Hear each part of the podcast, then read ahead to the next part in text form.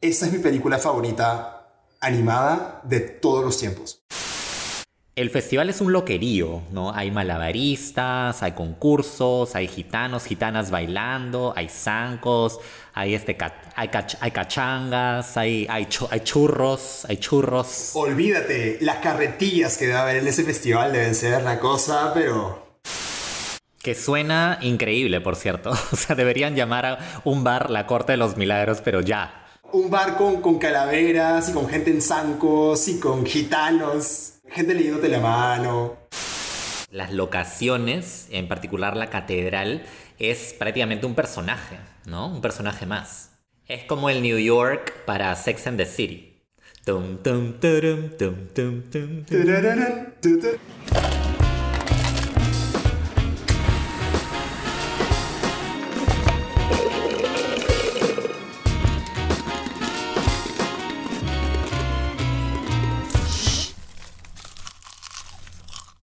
Hola y bienvenidos canchas canchitas a un nuevo episodio de No se dice canchita, el podcast de cine y series que absolutamente nadie pidió, pero que aquí está, aquí seguirá. Mi nombre es Sergio Lescano y me acompaña por supuesto Renzo Cuadra, muy emocionado de estar acá. Y en este nuevo episodio que tenemos para ti, es, es, un episodio totalmente novedoso, en realidad, para, para la historia de este podcast primero, pero también para, para nosotros en sí, porque creo que casi nunca hemos conversado de una película animada. Y tampoco hemos hablado de ninguna película de Disney. Entonces hoy son muchos firsts, son muchas primeras veces hoy. Un hito en la historia de No se dice canchita. Trascendental. sí. Ajá, hoy somos niños. Hoy día vamos a hablar sobre una película animada de Disney del año 96. Y voy a dejar que Renzo Cuadra eh, te cuente de qué película se trata, porque sé que está muy emocionado por discutirla. ¿De qué película estoy hablando, Renzo? Estamos hablando de nada más y nada menos que El jorobado de Notre Dame. ¡Yeah! jorobado, jorobado. Jorobado, La joroba, la joroba. Esa joroba. Eh, si quieres, empecemos con la sinopsis. Me parece muy bien, pero antes creo que brevemente deberías comentar a nuestras canchas y canchitas eh, por qué decidiste discutir esta película, porque tú la has traído a mi vida. Yo no había visto esta película. Bueno, simplemente porque es una película que marcó mi vida de muchísimas formas y la continúa marcando. Wow. Es una película que conozco desde que era muy pequeñito, que he visto constantemente a lo largo de toda mi vida creciendo, inclusive ahora de adulto la disfruto un montón. De adulto, su madre. Por supuesto que sí, ya, ya voy a explicar todo eso, pero básicamente esta es mi película favorita animada de todos los tiempos. mi y mi película de Disney favorita también. Absolutamente. O sea, no tengo ninguna duda en eso. Así que por eso estoy súper emocionado de que para nuestro primer episodio hablando de una película de Disney logramos... Logré convencerte para hacer el jorobado de Notre Dame. Entonces, vamos a por la sinopsis. ¿De qué trata el jorobado de Notre Dame? Adelante.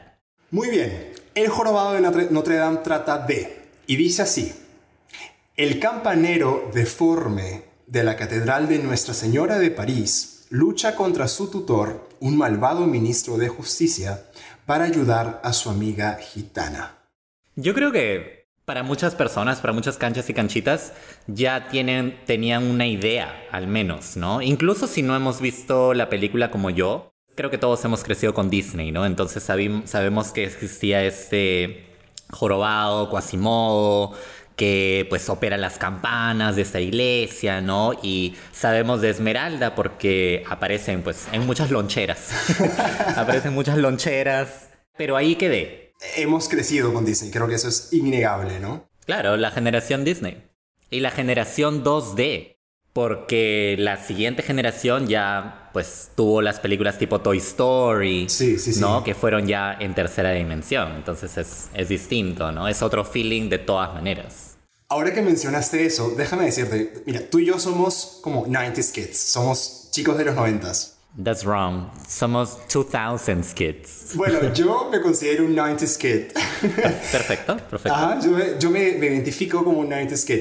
Y estaba revisando justo para este episodio una lista de películas de Disney, todas, animadas y no animadas, de todos los tiempos. Ya. En los 90s hay joyas, joyas reales en 2D. O sea, en los 90 salió El Rey León, La Bella y la Bestia, que by the way, La Bella y la Bestia fue la primera película animada en la historia en ser, en ser nominada a Mejor Película. Wow, eso es increíble. Creo que había escuchado eso o leído eso en algún momento, pero bacán que lo hayas confirmado ahorita y que, que deshonra que, que no haya visto esa película. No he visto La Bella y la Bestia. ¿No la has visto? He visto la versión eh, live action, ¿no? Con Emma Watson. No, ¿qué es esa mierda? Vi esa. Pero no he visto la, no he visto la, la animada. Pero próximo episodio, pues. Ya que estamos en un Disney Marathon, hay que llevarla, pues, ¿no? Ahora que estamos entrando a diciembre, ¿por qué no podemos hacer películas de Disney, películas familiares? Oye, sí, ¿no? Sí, sí, sí. Claro. Um, Mickey Mouse en Navidad. Night Day Before Christmas. Oye, pero bravazo, bravazo ese dato de, de, de La Bella y la Bestia siendo nominada a, a Mejor Película. Entonces, me comentabas que en los noventas ah, hay muchas joyas. Te mencioné El Rey León, La Bella y la Bestia, que ya dijimos por qué es una joya. Eh, por supuesto, El Jorobado de Notre Dame. Salió, salió Ladino, Pocahontas también. Así que todas estas películas son de los 90. Hércules también, Mulan. La Sirenita seguramente también. La Sirenita es un poquito más vieja, es como del 89. Es del 89. Ay, ay, Ajá. ya está tía, ya está tía. está arrugada, está arrugada. ¿Tú eres, digamos, bastante fan? ¿Has visto todas esas películas o no eres tan, tan fan de Disney? Las he visto todas, pero Pocahontas es la única de la que no tengo una, un recuerdo de principio a fin. Ya. O sea, Pocahontas yo la he visto varias veces, pero no me acuerdo de la película como un todo porque no la he vuelto a ver en décadas. Pero todas las demás sí. Todas las demás absolutamente. Me sé las canciones. Ok, qué loco, qué loco, porque quizá tú hayas visto más películas de Disney que yo. Eh, por ejemplo, yo no he visto Dumbo, no, y tampoco he visto La Bella y la Bestia, no, pero, pero por supuesto yo también eh, soy parte de la generación Disney y crecí con muchas películas. Mis favoritas, mi favorita de todos los tiempos, como tú ya sabes, es justamente Pocahontas, Ajá. que es la que tú no te acuerdas tanto. Yo la he visto infinidad de veces en todos los idiomas posibles. Me, me aprendí las canciones, me, me disfrazaba en Halloween de Pocahontas. Ahorita, si te pido que cantes una canción de Pocahontas en árabe en este momento, lo haces. Ahorita, de una. en una, en una, en una. Entonces es en mi colores.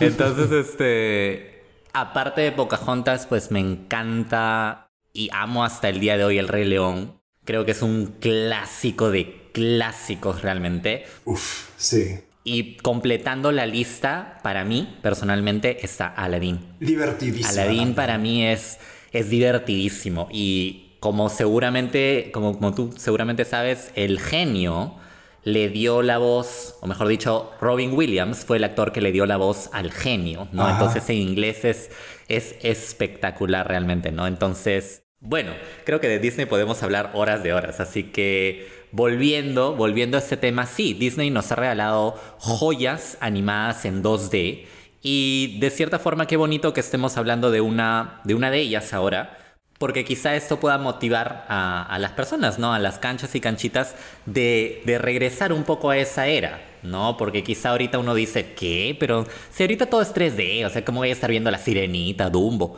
Pero hay, hay muchísima magia en, en las películas 2D de Disney, así que vamos a ir, ¿no? Eh, desmenuzando un poquito esta de hoy, que es El Jorobado de Notre Dame.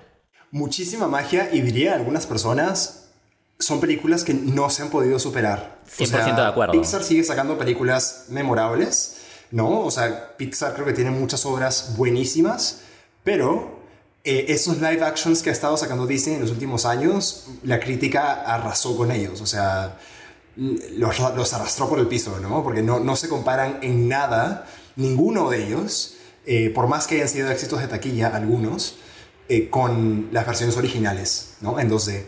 Yo personalmente te diré que estoy bastante en contra de los live actions mm. de películas de Disney. O sea, yo ni siquiera los veo, para mí ni existen.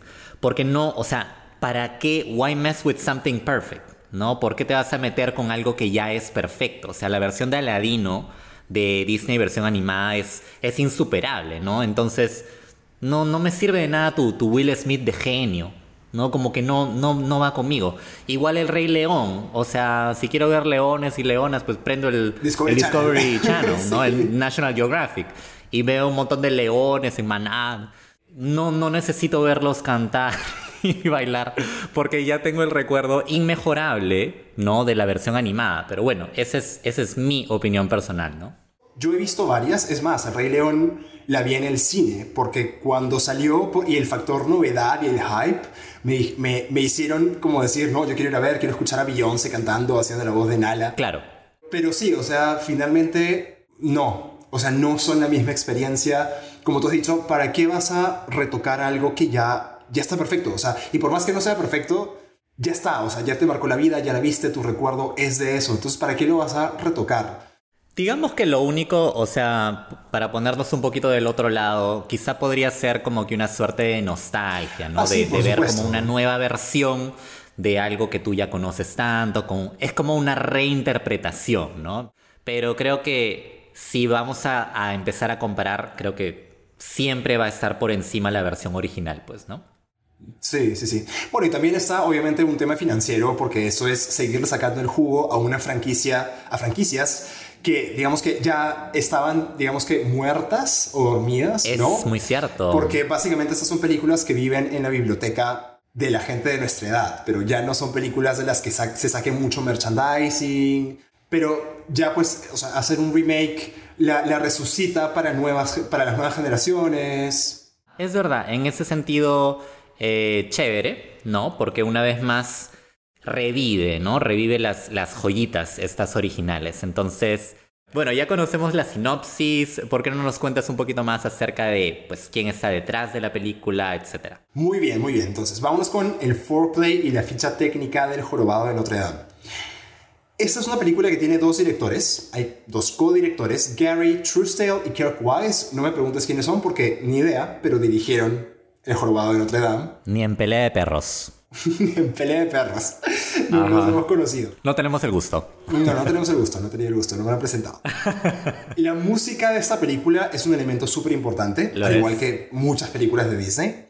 La música sí tiene a dos personas que sí son muy famosas y justo son famosas porque han hecho la música para muchísimas películas de Disney. Ah. El primero es Alan Menken, el compositor de la, de la, de la banda sonora, que by the way, en palabras del mismísimo Alan Menken, este score, o sea, la banda sonora del Jorobado de Notre Dame, es el mejor trabajo de su carrera. ¡Wow! Y específicamente, específicamente la intro de la película, que tiene la canción Las campanas de Notre Dame y narra toda la, digamos, el conflicto inicial de la película. Las vicisitudes. Las vicisitudes de Claude Frollo y el archidiácono. Para Alan es una de las mejores piezas que ha escrito en su vida. Oye, qué bacán. O sea, qué bacán porque, pues que el mismo autor diga eso ya le da mucho peso a esta obra, ¿no? No sé si muchos directores han hecho eso. No, no se me viene a la mente ninguno, ¿no? Es como si Quentin Tarantino dijera, de todas mis películas, yo considero que Pulp Fiction es lo mejor que he hecho. Tú te quedas ya como que, wow, pues no, entonces, claro. Y buena similitud ahí porque aquí no estamos hablando de cualquier compositor, estamos hablando del, estamos hablando del hombre que hizo la música de Pocahontas, La Bella y la Bestia, Aladdin, Hércules y varias otras películas más de Disney, así que... Justo dos de mi top 3 están ahí, Pocahontas y Aladdin, entonces yo he escuchado el trabajo de, del señor Mencken, ya Mencken. mucho, solo que no sabía su nombre. Hércules también me gusta bastante, de hecho. Es entretenidísima, a mí me encanta. Sí, sí, sí, sí, siempre es entretenida ver, ver Hércules. Hades, o sea, un gran villano. Sí, es el más carismático de todos. Sí, yo creo que sí. Toda la gente que tenemos como que un poquito de anger management issues, como que pro- pro- problemas para controlar nuestra ira, nos identificamos con Hades. Sí, sí, sí, sí. Muy bien, entonces eso es en cuanto a música y la letra estuvo a cargo de Steven Schwartz, que también es una dupla bastante común de Alan Menken, o sea, han trabajado juntos muchísimo. Y a mí, en lo personal, también, o sea, el trabajo musical de la película me encanta, no solamente a nivel de la música exclusivamente, sino también a nivel de la letra. Hay un trabajo acá de letra muy maduro, muy complejo. Estamos hablando de una historia que gira en torno a una iglesia, entonces todo el tema religioso y la cultura de la iglesia católica, este, la música religiosa, la música sacra, ¿no? etcétera, está muy presente y, y esa no es música que sea fácil de trabajar y hacer todo un trabajo adaptando a, digamos que pop, entre comillas, o para una película de Disney basado en este tipo de música, pues es todo un logro, ¿no? Desde la letra y la composición. Es verdad, ¿no? Claro. O sea, no hay ninguna otra película de Disney que tenga letras en latín. Y el jorobado de Notre Dame las tiene. Ni Hércules. No, ni, Hércules, en absoluto. o sea, Hércules. Hércules no tiene nada de griego. Entonces, bueno, eso en cuanto a la música. Ahora, actores, actrices notables de El Jorobado también las hay. Y fíjate que eso es algo que yo no conocía mucho antes de ponerme a hacer mi research para este episodio. O sea, toda mi vida vi la película y le parecía sin tener idea de esto. Es muy común, pues. Claro, y aquí voy a hablar del elemento, o sea, del de la versión en inglés, que es la versión original, digamos, ¿no? Pero la adaptación, pues es, con otras personas que no tengo idea. Claro. Margarita, Margarita López. Exacto. Juancho Salazar. ¿Quiénes son? Mi idea. Bueno, la cosa es, eh, el papel de Esmeralda, creo que esa es la, la, actriz más, más notable del cast, digamos, de voces, es Demi Moore, ¿no? La actriz de Ghost, El fantasma del amor. que me encanta, por cierto, me encanta Ghost. ¿Te has visto Ghost? Sí, sí, claro. Lo mejor de Ghost para mí... Es Whoopi Goldberg, seguramente. Es Whoopi Goldberg. sí, obvio, obvio. Whoopi es... Totalmente. Es súper memorable en Ghost, pero Demi Moore es una actriz de mucho renombre. Muchísimo. No, o sea, ahorita realmente sé que también estuvo en Los Ángeles de Charlie 2. no es quizás su mejor película, pero se me viene a la mente ahí. Eh, tuvo esta película Striptease. Mmm, striptease. Sí, se llama striptease. Y hace un striptease. Hay una referencia a eso en la película de Jorobado. ¿Ah, sí? Ajá, hay una referencia a eso en una escena en la que Esmeralda baila y baila como, o sea, baila en una lanza clavada en el piso como si fuera un tubo, pues como si fuera un pole. Y hace como un pole dancing. Eso es una referencia a striptease. Ah, man, ya.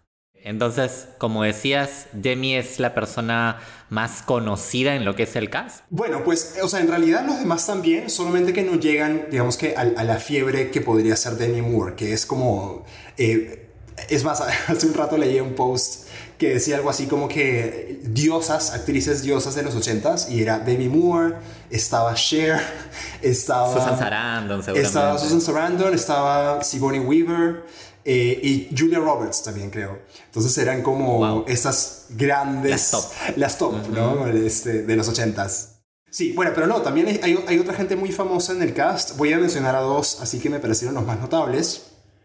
El primero es Jason Alexander, que es, eh, hace la voz de Hugo, que es una de las gárgolas eh, en El Jorobado de Notre Dame. Y él es George en Seinfeld, el personaje gordito de Seinfeld el conocidísimo actor, porque Seinfeld es, el sitcom más exitoso, creo que, de la historia.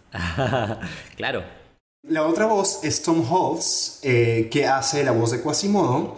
Tom Holtz es el actor que hace el papel de Mozart en Amadeus, en la película Amadeus de los 80s. Y de hecho él ganó, eh, ah no, fue nominado, perdón, a un Oscar por su actuación en esa película. Ahora, en cuanto a nominaciones y premios, El Jorobado de Notre Dame el principal elemento del jorobado que le ganó premios fue la banda sonora, de lejos, y de hecho fue nominada a un Oscar a Mejor Banda Sonora Original.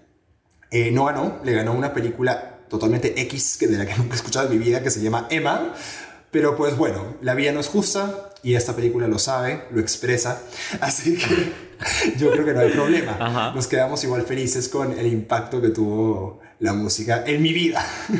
claro, no, sí, totalmente. Hay muchas veces que pasa eso, ¿no? Sí, total, total. Ahora, eh, también algo interesante en cuanto a la música, en la versión latina del Jorobado, la canción de los créditos es una canción cantada por Luis Miguel que se volvió un super hit. O sea, se volvió una canción pop que sonaba en la radio y todo un montón, que es Sueña. O sea, Luis Miguel no solamente cantaba suave. no solamente. Ah, escúchame, yo cuando vi eh, la película, porque la vi ayer, y escuché la canción de los créditos, no podía reconocer la voz, pero sabía que la conocía. Y ahora me revelas que es Luis Miguel. No puedo creer que no sabías, pero sí la habías escuchado, seguro. Esa canción literal sonaba en la radio. Mmm. creo que no, creo que no la escuché. Bueno, esa canción fue un hit. O sea, de hecho, la canción casi que fue en Latinoamérica más popular que la película misma. Porque Luis Miguel todavía en ese momento estaba en, en el pináculo de su carrera, ¿no? Justo ahí cantaba suave y no cantaba suave. Muchas veces pasa eso.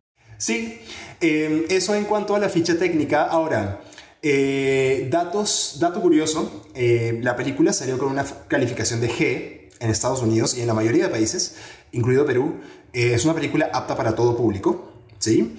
Pero a Disney se le presionó para cambiar ciertos elementos de la película, detallitos, porque muchas veces la película estuvo bajo la amenaza, digamos, de pasarla a una clasificación PG, o sea, eh, con supervisión de adultos. Parental Guidance. Parental Guidance en inglés.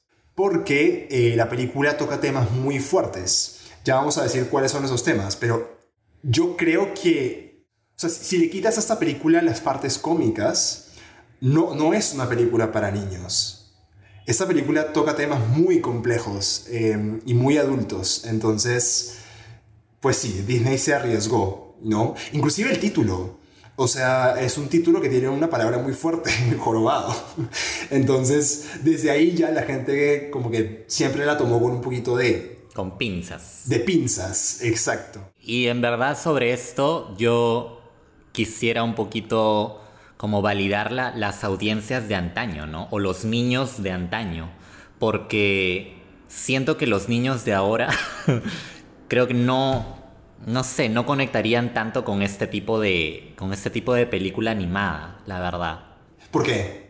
Porque siento que es muy complejo, muy complejo, muy oscuro. Siento que ahorita en la gran mayoría de películas infantiles, por ejemplo, se me viene a la mente Los Minions, esta película de este, Pixeles, había una, una así.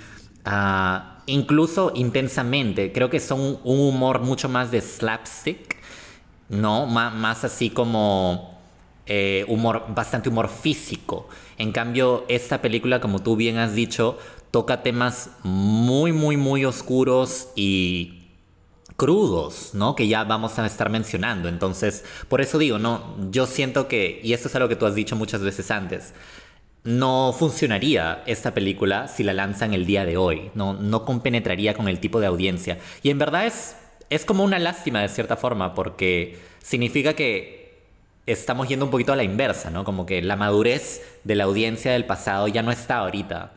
Bueno, de hecho yo creo que esto un poco le pasó a esta película cuando salió. O sea, El Jorobado de Notre Dame nunca está en la lista de películas top de Disney.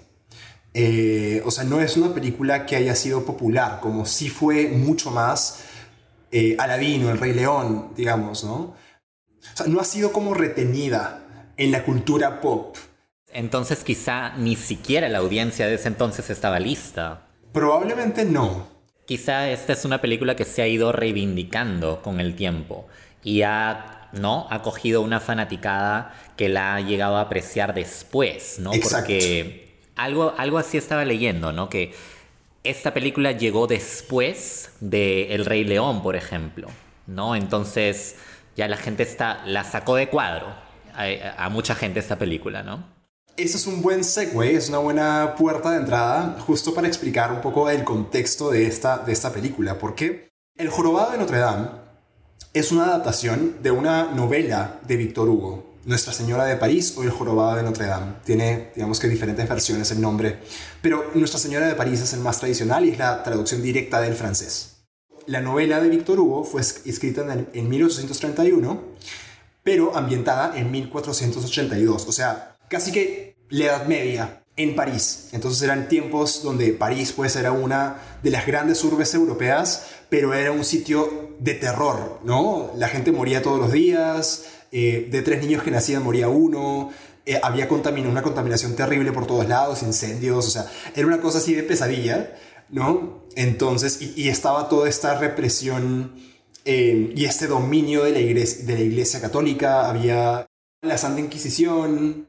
Y la razón por la que Víctor Hugo escribió esta novela fue porque él era un amante de la arquitectura gótica de, francesa, pues de París. Muy presente, evidentemente, en esta película, ¿no? Una de las partes más chéveres, de hecho. Sí, y, la, misma novela también tenía a la catedral como la, casi que la protagonista y tal vez no tanto protagonista, sino la, testigo y el escenario donde sucedía todo en la novela, ¿no? Tal cual, 100%. Y no hay tantas películas de Disney sobre las que podamos decir lo mismo. Las locaciones, en particular la catedral, es prácticamente un personaje, ¿no? Un personaje más. Es como el New York para Sex and the City.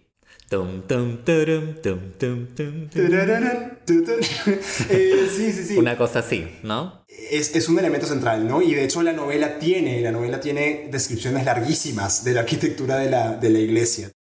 ¿Qué tiene que ver esto con el comentario que tú hacías de, la, de, de qué tanto estaba preparada la audiencia para recibir esta película, ¿no? Victor Hugo es el autor de Los Miserables, también.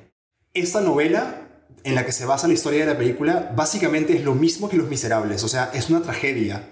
Pasan cosas feísimas y hay personajes terribles también. Entonces, para Disney hacer esta novela es como decir que Disney va a hacer una adaptación de un, en una película infantil de Los Miserables, ¿no? O sea, tú mm. eh, o sea, ¿cómo recibirías esa idea? Sería como loco, ¿no? Claro, claro. Y, y, es lo mismo, o sea, eso es una adaptación de una novela parecidísima a Los Miserables, ¿no? Inclusive con temáticas más oscuras. Probablemente una versión parecida con la música y tal, pero para un público adulto, por ejemplo, un musical de Broadway del Jorobado de Notre Dame habría sido tan grande como Los Miserables y habría tenido otro tipo de éxito. Y otro tipo de recibimiento también. Sí, es, es verdad, ¿no?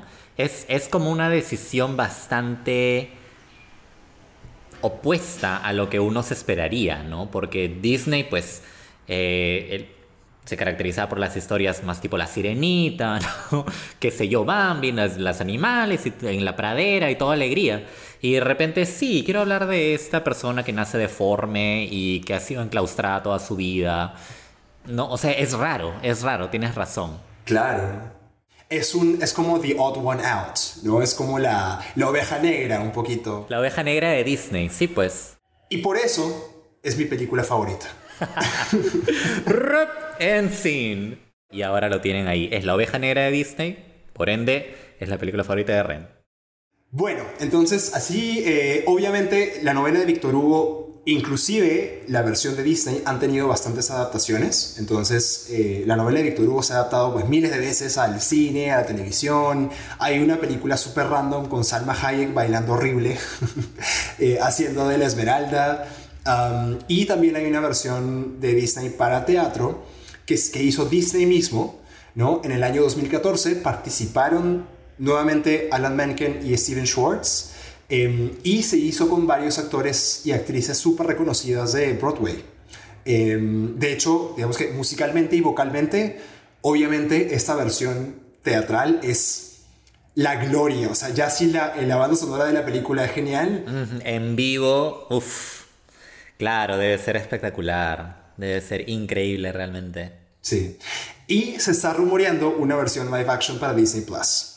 ¿A quién le importa? No sé. Pero ahí está, ¿no? El dato. Claramente a nosotros, ¿no? Pero quizá alguna de nuestras canchas y canchitas, pues quisiera ver esta, esta, esta película, ¿no?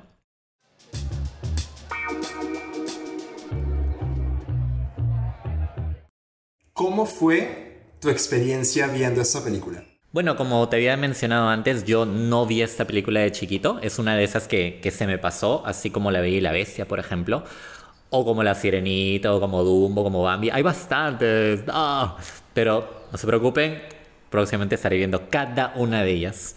Eh, esta película recién la vi ayer, anoche literal, y, y la disfruté. La disfruté bastante de inicio a fin. Definitivamente no está en mi top, ni en mi top 5 diría. Eh, pero nonetheless, a pesar de eso, sí, sí la disfruté.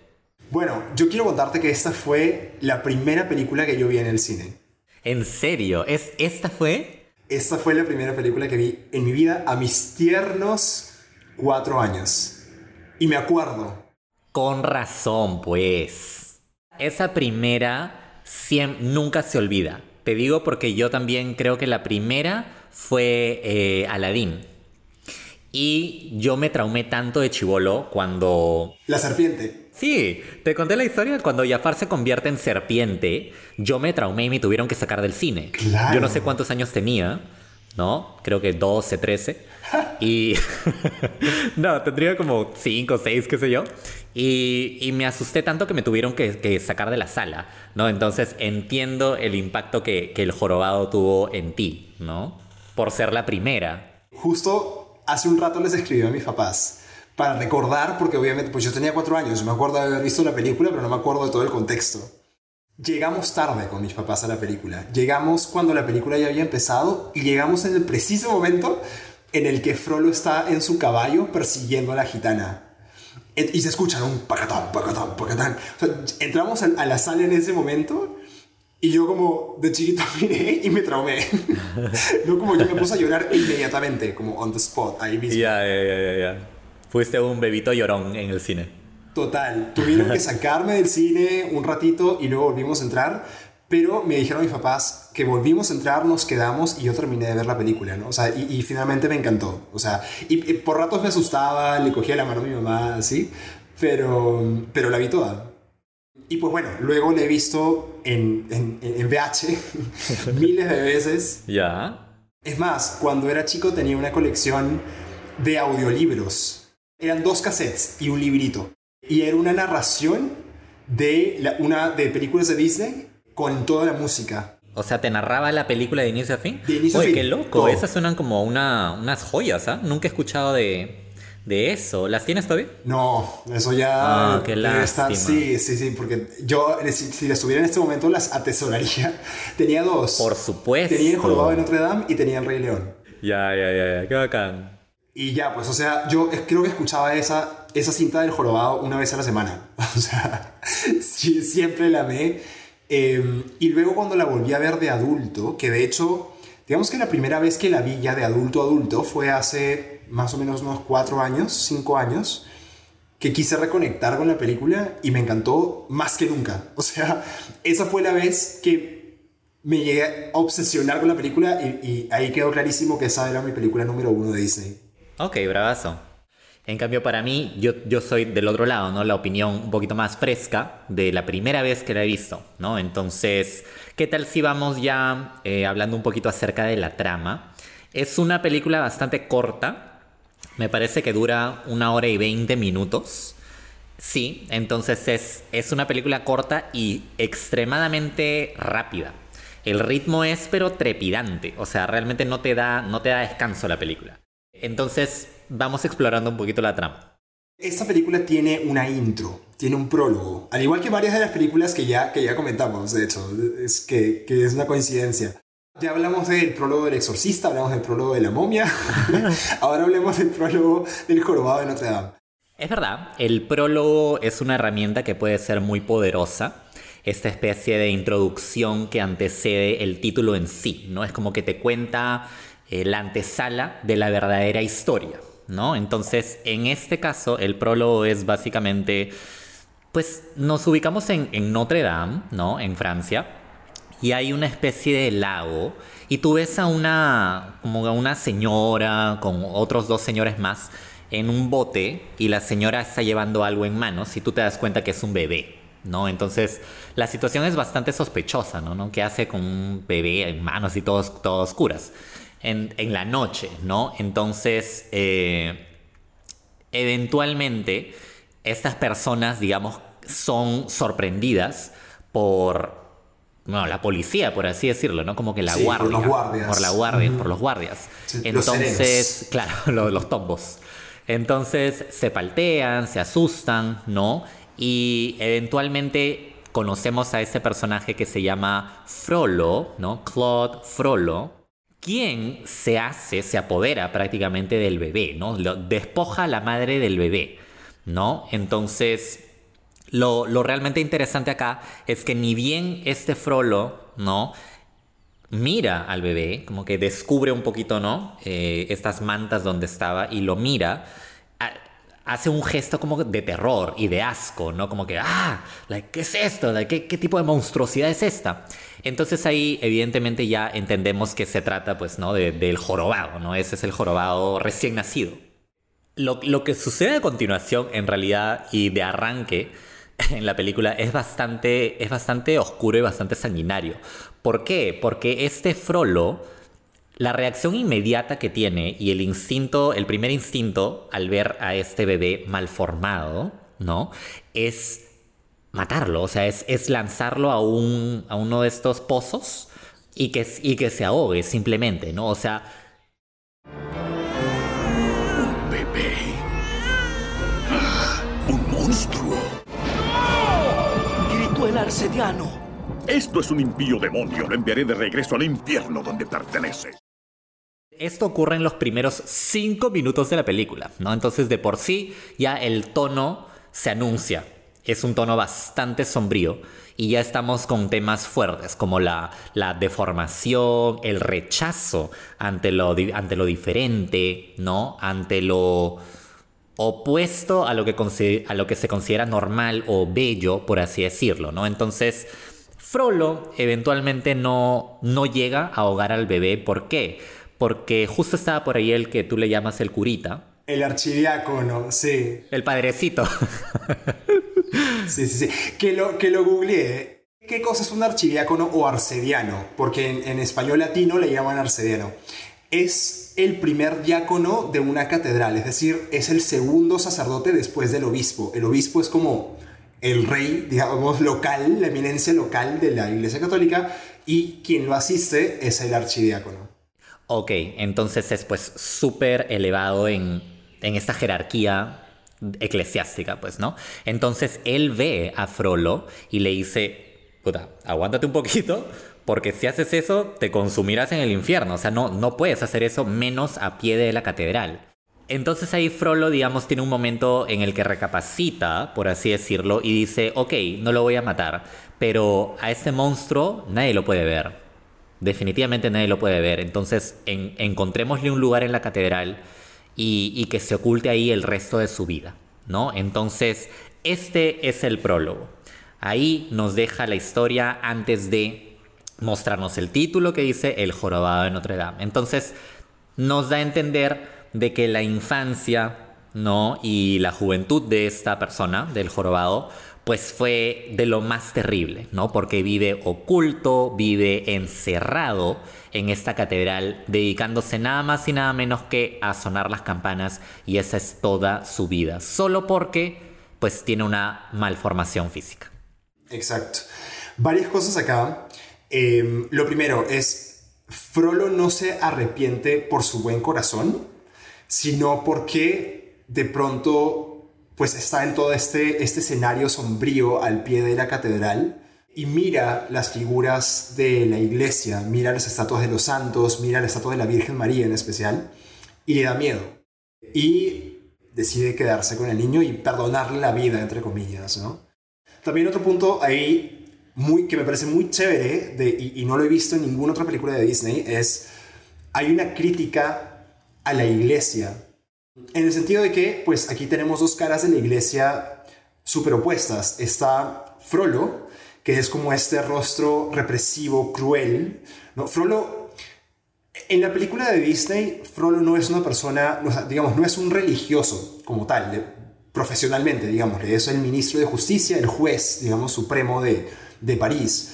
Mm, pero en la novela de Víctor Hugo, Frollo es el archidiácono. Ok, ok, ok.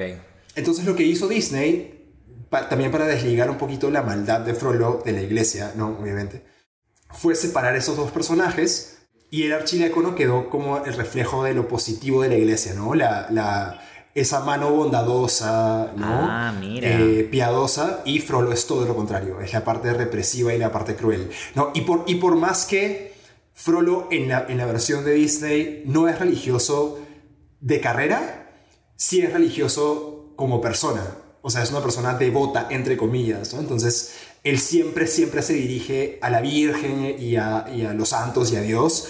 Se rasga las vestiduras. Exacto, se rasga las vestiduras pues todo el tiempo, ¿no? Por- Constantemente. Por, por la iglesia y el pecado y sí, exacto. Ok, perfecto. Entonces, bueno, ahí lo tenemos, ¿no? Ese es, ese es el prólogo. Ahora, ¿qué, ¿qué le sigue a esto?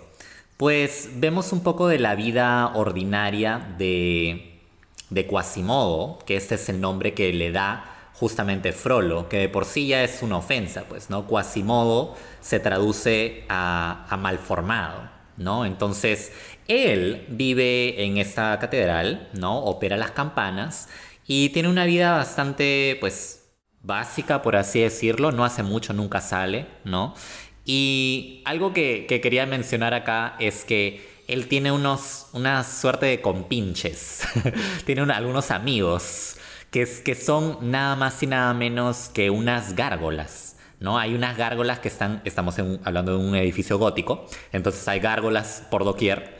eh, y él se hace amigo de tres, ¿no? Tres gárgolas cobran vida únicamente cuando están con él. Entonces, acá yo me quería detener un poco porque mi interpretación personal es que estas gárgolas en realidad están en su mente. El jorobado, Quasimodo, no interactúa con nadie. Entonces, el ser humano es un ser social por excelencia. Entonces, al no tener nadie con quien conversar, pues creas a alguien con tu mente, ¿no? Entonces, así es la forma como lo veo yo. No sé si tú tuviste la misma lectura o... Te voy a confesar que a mí esa idea me encanta y yo nunca tuve esa lectura también porque pues yo vi esa película desde que era niño, así que para mí las gárgolas siempre fueron... Totalmente diferente a mi experiencia, claro. Exacto. Y, y yo eso lo daba por sentado, o sea, yo asumí que las gárgolas eran casi, casi que el único elemento mágico, fantasioso de la película, pero que era un elemento fantasioso, mágico, pero que era real. Y de adulto vi un, un review donde la persona decía lo mismo que tú, ¿no? O sea, su interpretación era que las gárgolas eran producto de la imaginación de Quasimodo y esa Claro. idea creo que me encanta y es la interpretación correcta. Ah, Creo que así es. Son sus voces internas, por así decirlo. Exacto. Eh, y son voces muy cómicas, la verdad. O sea, ahí Disney. Disney tiene una fórmula, en realidad. Este tipo de personajes aparecen muy seguido. Son las mismas que aparecen en Hércules. Era y pánico. Bueno, también, también podría ser. ¿Cómo se llama? Las de las, las tinajas. Ah, no, te refieres a las, a las musas. A las musas, ¿no? También aparecen en, en Pocahontas, también aparecen, ¿no? Como sus, sus animales. Esta es una fórmula que ya Disney ha utilizado mucho, el, el comic relief o el apoyo cómico, ¿no? En este caso viene por parte de las gárgolas, ¿no? También un, solo un, un detallito chiquito que es algo nice. Eh, las gárgolas se llaman Víctor, Hugo y Laverne. ok. Víctor Hugo es obviamente una referencia al autor de la novela. Y eh, Laverne, de hecho, eh, es el nombre de una, me parece que es una actriz cómica muy vieja. eh, y pues se le puso eso también porque Laverne es un poco la voz de la sabiduría, ¿no? Y la experiencia. Es, es digamos que una viejita. Sí, sí, sí. Entonces, después de ver la vida ordinaria de Quasimodo, entendemos que por más de que él ha vivido, o mejor dicho, justamente porque ha vivido encerrado toda su vida, su principal anhelo es precisamente salir, conocer el mundo, interactuar con personas, ¿no? Porque es, está enclaustrado, básicamente.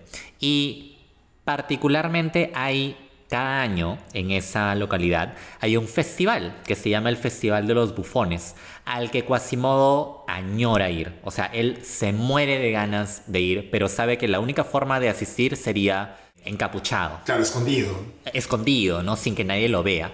Porque su amo, como él lo llama, este patafrolo, todos estos años le ha estado, ¿no? Metiendo la idea de que no, que él es deforme, que él es feo, que él es un monstruo y que esos son pecados que la gente no perdona. Estás deforme Deforme estoy y eres muy feo. y soy muy feo. Por esos crímenes el mundo no perdona. No puedes comprender. Tú eres quien me defiende. Entonces, una vez más, tenemos esta idea súper sombría de alguien castigando a, a otra persona por algo sobre lo que ni siquiera tiene control alguno. Exacto. ¿no? Porque él no puede realmente, él no tuvo control de cómo nació.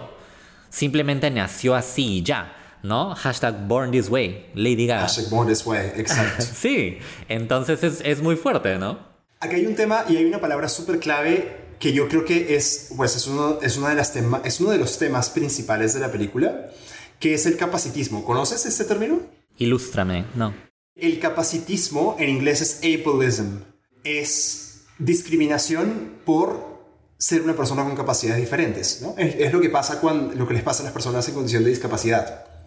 ¿no? Porque pues, los seres humanos en, en, a lo largo de toda la historia hemos tenido siempre un ideal de lo que es el humano perfecto, o sea, lo que es, entre comillas, un ser humano normal, ¿no? Que es una persona que tiene dos ojos, una nariz, una boca, habla, escucha, ve, camina, ¿no? Entonces las personas que tienen cuerpos que no funcionan de la misma manera, se les discrimina y eso es el capacitismo, ¿no? Es una forma de discriminación. Y eh, específicamente lo que hay acá es fisicalismo. Quasimodo, en la versión de Disney, no es una persona en condición de discapacidad. Es una persona completamente, pues, funcional, solamente que tiene la joroba y tiene la cara, pues, distinta. Frollo lo cría con una idea de que él es anormal y eso es un crimen y por esa razón tiene que esconderse porque si no el mundo lo va a tratar mal. Claro. Entonces eso es como capacitismo en todo su esplendor. Es algo muy triste porque yo siento que esto les pasa en mayor o menor grado a muchísimas personas que, que, que nacen con alguna discapacidad o alguna característica que los hace distintas, ¿no? De hecho, yo estoy segurísimo que este, que este tema ha, ha conectado con muchísimas personas, ¿no? Que en mayor o menor medida tienen algo que los hace distintos. Bacán siento por un lado que, que Disney haya, traído este tema tan fuerte a flote, ¿no? A, a discutirse así. Entonces, por supuesto que Quasimodo, su deseo por ir al festival es tan fuerte que eventualmente lo hace. ¿no? Digamos que este es el gran detonante, el primer gran detonante de la película, que es que él se esconde, ¿no? En una capucha y asiste al festival. El festival es un loquerío, ¿no? Hay malabaristas, hay concursos, hay gitanos, gitanas bailando, hay zancos, hay, este, hay, cach hay cachangas, hay, hay, hay churros, hay churros. Olvídate, las carretillas que debe haber en ese festival deben ser una cosa, pero... Oh, su madre. Es que, es que te lo pintan como el festival más bacán de todo el mundo. Yo creo que mucha gente ha googleado después. ¿Dónde es? ¿Es verdad? Quiero ir. Es, es digamos que la, la, fiesta patronal de París, casi, ¿no? Claro, claro, claro. Uh -huh. Entonces, toda esa, toda esa explosión de color y diversión pronto llega a un, a un oscuro momento. Hay un momento en el festival en el que coronan al, al que tiene la máscara más fea. El rey de los bufones el rey de los bufones. Entonces, de alguna u otra forma, Quasimodo eh, termina en el estrado y es uno de los eh, contendientes, ¿no? Por así decirlo. Entonces, esta gitana, ¿no? Que se llama Esmeralda, que ya ha hecho su aparición en la película, la vemos bailando por ahí, ¿no? Eh, con su pandereta. Esta gitana es la encargada de ir retirando las máscaras a los asistentes. Entonces, cuando llega el momento en que ella está al lado de Quasimodo, ella intenta quitarle la máscara, pero, oh sorpresa, se da cuenta de que ese es realmente su rostro. No era una máscara, él es así realmente. Entonces ella, pues, se sorprende y uno como audiencia lo toma como que, puta, o sea, qué feo momento, pues, ¿no? Es como, ah, chucha, es tu cara. no, o sea, es, es, muy feo, pues, ¿no? Sin embargo, pues lo coronan, lo coronan y lo levantan en andas, lo celebran, eh, lo empiezan a pasear por todo el festival, o sea, de cierta forma es como un, es como un silver lining, ¿no? Sí, digamos que es, es, el más feo, entre comillas, pero recibe todo este cariño y apoyo, ¿no? Entonces uno dice, pucha, bacán que Quasimodo nunca en su vida ha recibido. O sea, ni, siquiera ha hablado con ninguna otra persona que no sea Frollo, ¿no? En, en su vida y de pronto está siendo cargado en hombros y, y le tiran hurras, ¿no? Entonces, es, obviamente es, una, es digamos que un, un cariño que, que Quasimodo jamás ha recibido. Es muy repentino también. O sea, a esto iba con lo que yo decía antes, ¿no? El, ritmo que tiene la película es súper fuerte, ¿no? Un segundo está enclaustrado y el otro está siendo coronado y llevado en andas, ¿no? Entonces es muy rápido cómo suceden las cosas. Igualmente rápido es el momento en que una persona, porque it always takes one person, siempre hay esa persona mala, malintencionada, y en este caso había una de esas personas en el festival que dice, o sea, lo ve en siendo celebrado y le dice, ¿Creen, ¿tú crees que es feo ahorita? Yo te voy a enseñar qué tan feo puede ser. Y le lanza un tomate en la cara. Le lanza un tomate en la cara a Quasimodo y ese es el inicio de- del final, por así decirlo. La debacle, porque toda la gente empieza a abucharlo, a humillarlo. Le lanzan todo, le lanzan tomates, le lanzan verduras, le lanzan todo lo que tienen, lo amarran, lo amarran a una especie de estrado, le empiezan a dar vuelta como si fuera un pollo a la brasa, le empiezan a, su ropa empieza a, a rasgarse y déjame decirte, eh, Renzo Cuadra, que esos, que esos momentos son muy duros. O sea, son muy feos. Yo recuerdo, recuerdo mirarlo, porque recién lo, lo vi anoche, y, y yo estaba en shock. O sea, estaba en shock de la crudeza. Sé que es una película animada, ¿no? O sea, son dibujos animados, finalmente. Pero los actos son actos, finalmente. Entonces, pues choca, choca muchísimo que, que toda la gente, toda esta multitud se preste a esta, a esta humillación masiva, ¿no? O sea, tú, tú ves a Quasimodo llorando, porque literalmente llora, empieza a llorar. Y tú te sientes súper mal por él. Y recuerdo que lo, que lo que pensé en ese momento fue, si esta escena fuera eh, un live action en persona, sería pues desastrosa y recontra desgarradora y deprimente, ¿no? Me imaginé algo así tipo La Pasión de Cristo, ¿no? Algo recontra así, pero... Y, y bueno, ¿no? Tenemos este momento en una película de Disney. Lo más triste de este momento es cuando, cuando Quasimodo le pide ayuda a Frollo. Porque ahí está Frollo, que pues como es el juez, digamos que supremo, ministro de justicia del, de la ciudad, está sentado ahí en el lugar principal. Y, y Frollo simplemente lo mira y no hace absolutamente nada, ¿no? Inclusive Febo, que es un miembro nuevo de la guardia de Frollo, eh, le dice, señor, pido permiso para detener esta locura, y Frollo le dice, no, aquí hay una lección que necesita ser aprendida. Entonces él deja que lo maltraten así, entre comillas, para que Quasimodo aprenda la lección de que nunca debió salir de su encierro. Es terrible realmente. Entonces, bueno, tenemos esa, tenemos esa, esa escena muy fuerte. Ahora, sin embargo, llega un momento bonito de cierta forma de la mano de nada menos que de la gitana. Porque esta persona que se llama Esmeralda, pues notamos que no es de la misma calaña que el resto de personas, ¿no? Ella ve a Quasimodo de, de forma diferente. Entonces, ¿qué sucede en esa parte?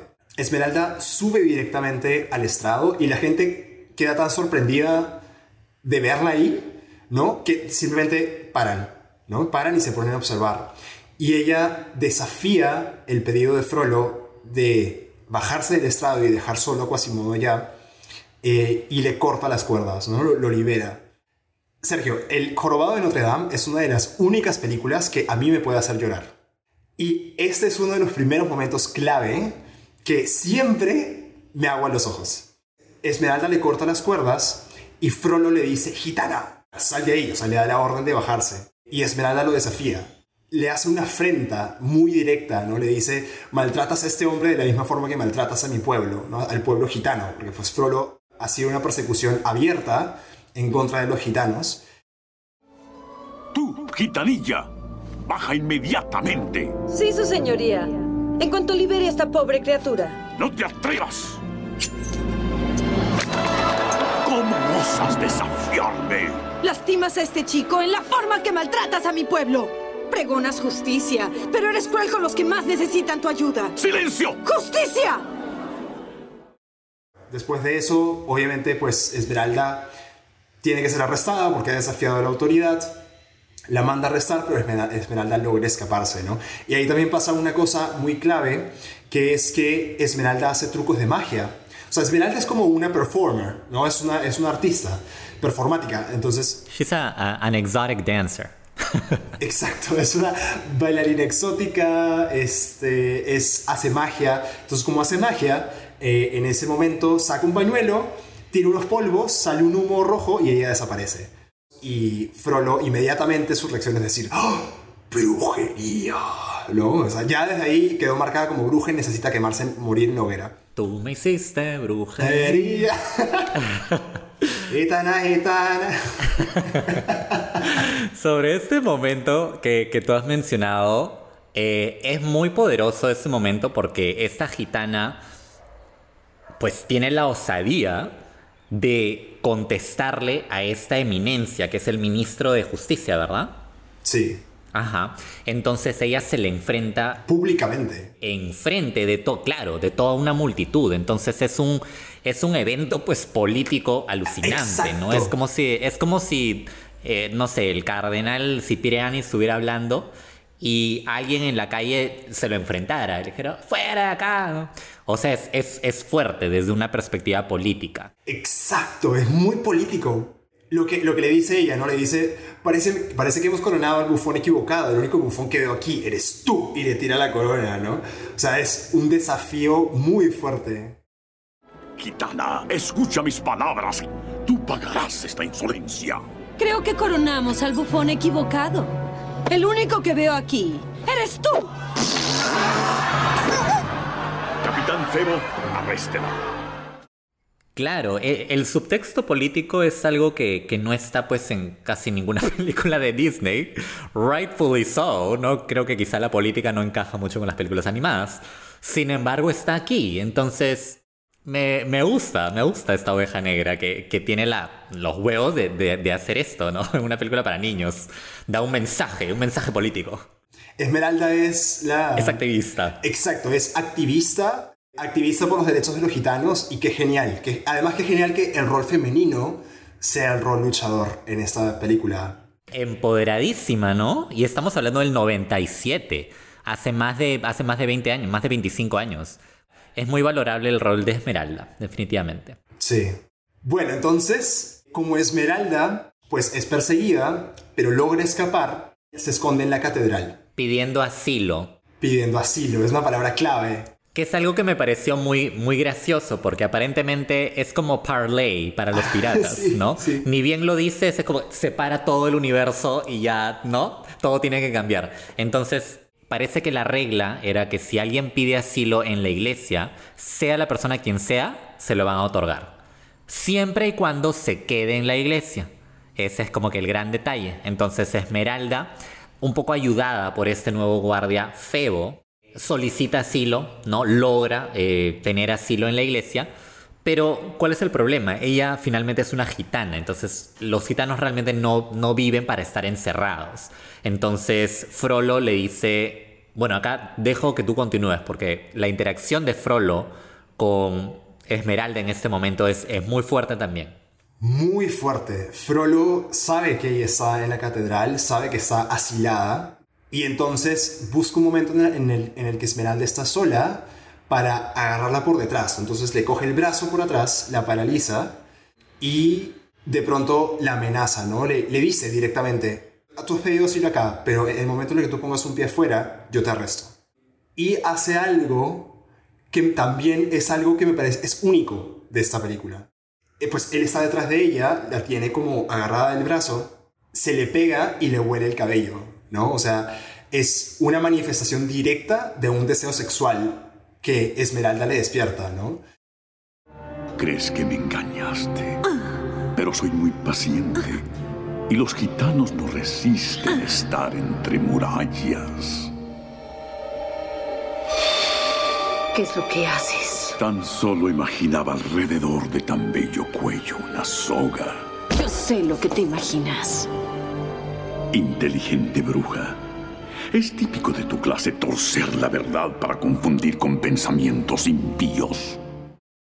Cuando yo vi esta película de adulto, vi esa escena y dije, mierda, o sea, esta película rompe moldes, o sea, por todos lados. Esta película no- se, se tomó súper en serio el rol político, ¿no? Y, el, y estos temas tan complejos que no son temas de niños. Tan tabúes. Claro.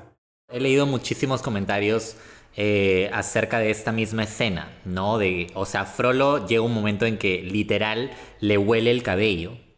Es, es una situación totalmente de él abusando de su poder. Total, es un acoso.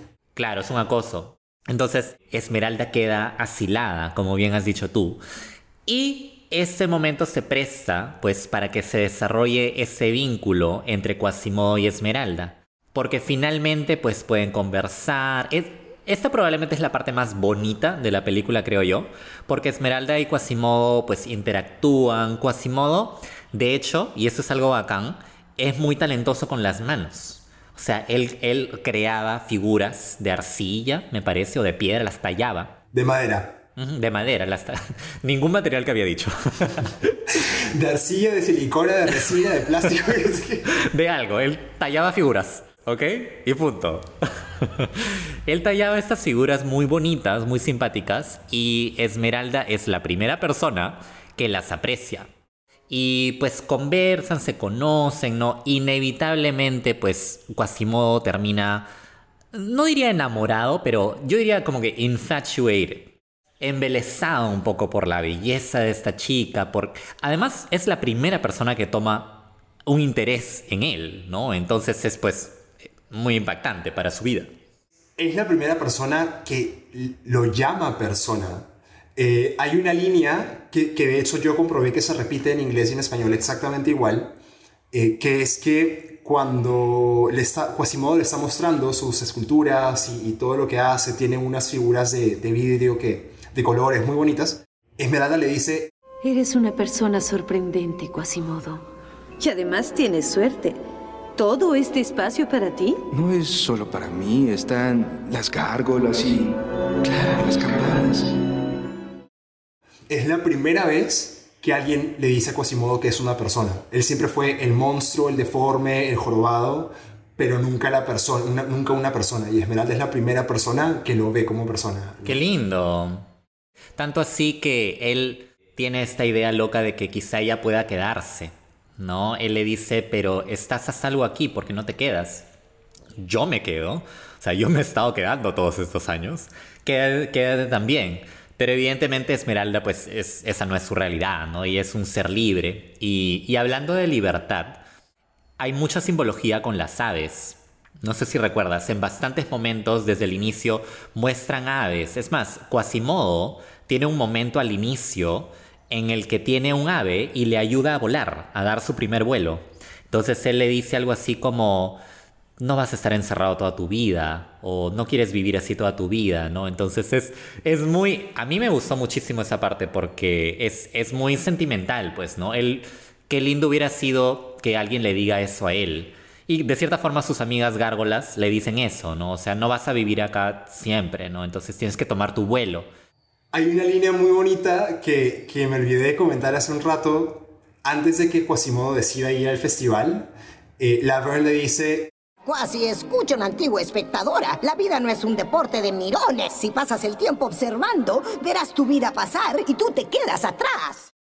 ¡Ah! qué sabio, qué sabia esa línea. poderosísimo, poderosísimo. Es muy, muy poderosa y muy real. Absolutamente. Y yo creo que todos y todas en algún momento hemos sido, o sea, nos hemos quedado solo como observadores por miedo. Y luego cuando tomas el paso y haces eso que te, que te daba miedo hacer, te das cuenta de que es lo mejor del mundo, ¿no? Tal cual, tal cual. Recuerdo el momento y me parece uno de los mejores diálogos de toda la película, de todas maneras. Total, total, total, total. Entonces, ¿qué es lo que sucede? Quasimodo ayuda a Esmeralda a escapar. Ella no puede vivir pues encarcelada, ¿no? En la catedral. No es como ella desea vivir. No es como nadie debería vivir, en realidad. Entonces Quasimodo la ayuda. Eh, ella se despide de él, le da una especie de, amuleto, como un collar, y le dice el momento en que tú desees venir, porque ella le ofrece ir con ella. Pero Quasimodo no lo hace. Creo que eso es un poco debatible, ¿no? Yo siento que es un poco de miedo hacia Frollo, devoción. No sigo el consejo de Laverne. No sigo el consejo de Laverne, o sea, No, no, no logra, no logra tomar ese paso, no le da miedo. Y obviamente, es, o sea, tiene como un, un PTSD, ¿no? O sea, ti- tiene ahorita un estrés postraumático por el hecho de que acaba de desobedecer a Frollo y terminó siendo públicamente humillado. Exacto, claro. exacto, Entonces, exacto. acaba de, de probar el afuera y no le fue bien. Entonces, obviamente, no lo va a volver a probar. Exactamente, muy, muy bien este. Muy bien identificado. Entonces Esmeralda se va, pues, ¿no? Una vez que le comunican a Frollo que Esmeralda ha escapado, all hell breaks loose, básicamente. O sea, ya se desata la ira absoluta de Frollo. Y acá realmente eh, debemos parar porque siento que ocurren millones de cosas en este personaje. Porque por un lado está el Frollo que simplemente quiere cazar a todos los gitanos, como que encerrarlos, que, eh, eh, atraparlos, etc. Y Esmeralda es gitana, entonces debería correr el mismo destino. Pero ¿qué ha pasado? ¿Qué ha pasado? ¿Qué? ¿Qué pasó? ¿Qué pasó? ¿Qué ha pasado? ¿Qué ha pasado?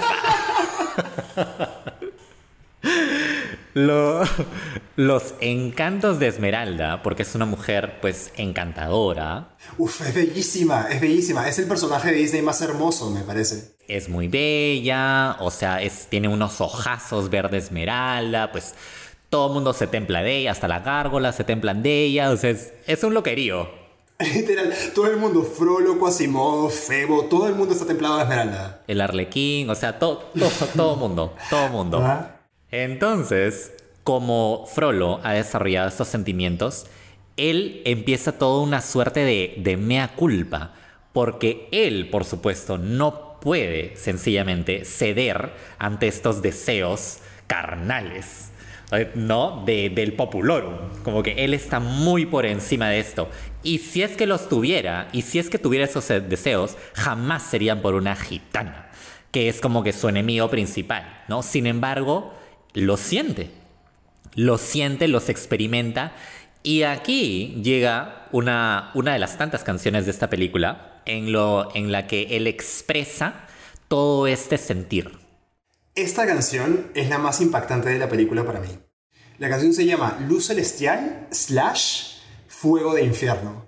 E- Es como un contraste absoluto, ¿no? Esta lucha, ¿no? Entre el bien y el mal, súper bien caracterizada.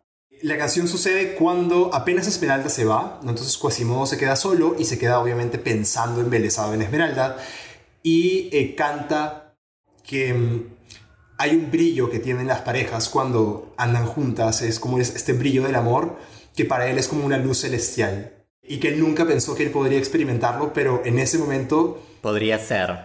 tal vez podrías experimentar esa luz celestial, exacto. Luego hay una transición pequeñita en la que escuchamos un coro en la iglesia, ¿no? Está el archidiácono con unos fieles, digamos, en la iglesia, con un saumerio. Eh, están cantando en latín. Lo que están cantando es una versión del Yo confieso, de la confesión católica, ¿no? Que es Yo confieso por todos los santos ante la Virgen María, que he pecado, bla, bla, bla. Bueno, es una versión de esta oración en latín. Y esa es la transición que nos lleva hacia Frollo, ¿no? Y ahí cambia totalmente la música y Frollo empieza a cantar acerca de su obsesión con Esmeralda, ¿no? Y, y básicamente lo que Frollo está haciendo en ese momento es pedirle a la Virgen María que pasen una de dos cosas. O que Esmeralda se muera y que, pues, su problema se esfume, básicamente. Y la plegaria número dos es que Esmeralda se quede con él. O sea, que Esmeralda se convierta en su juguete sexual. Palabras fuertes para una película animada de Disney. Palabras inusuales para una película animada de Disney, pero eso es lo que le canta Frollo a la Virgen María, ¿no? Eh, Frollo está en la chimenea, hay una, una fogata grandota, gigante ahí de su tamaño, y le está cantando al fuego, ¿no? Y, él ve la silueta de Esmeralda en el fuego. Y de pronto aparece, aparecen unas figuras en rojo, encapuchadas, que parece que fueran como monjes. Esta parte es genial porque los monjes le cantan a Frollo mea culpa, ¿no? es decir, es mi culpa. Y Frollo responde, mi culpa no es, ¿no? Porque la, la gitana me embrujó. O sea, para él, él, él es una víctima de la brujería de Esmeralda. Mi culpa no es si me embrujó. Fue la gitana quien la llama encendió.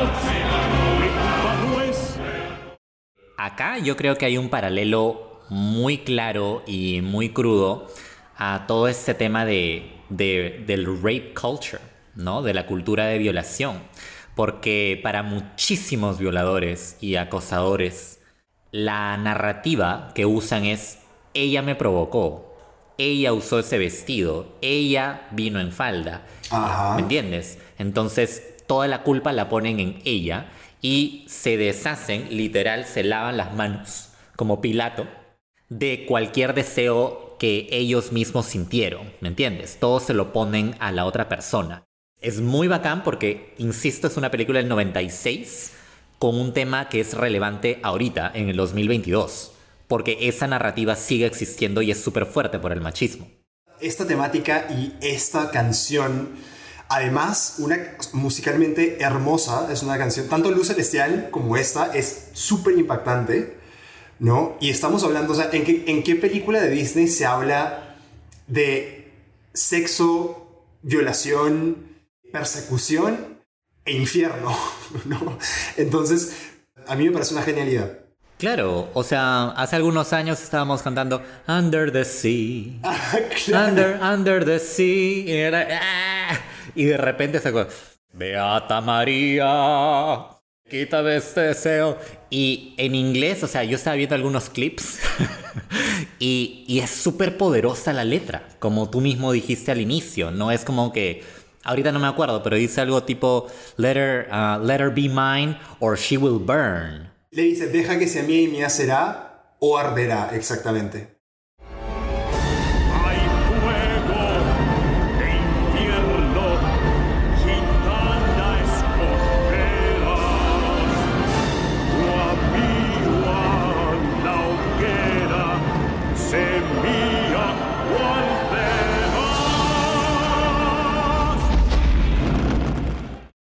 Pongámonos a pensar eso un momento, por favor. O sea, deja que sea mía o arderá.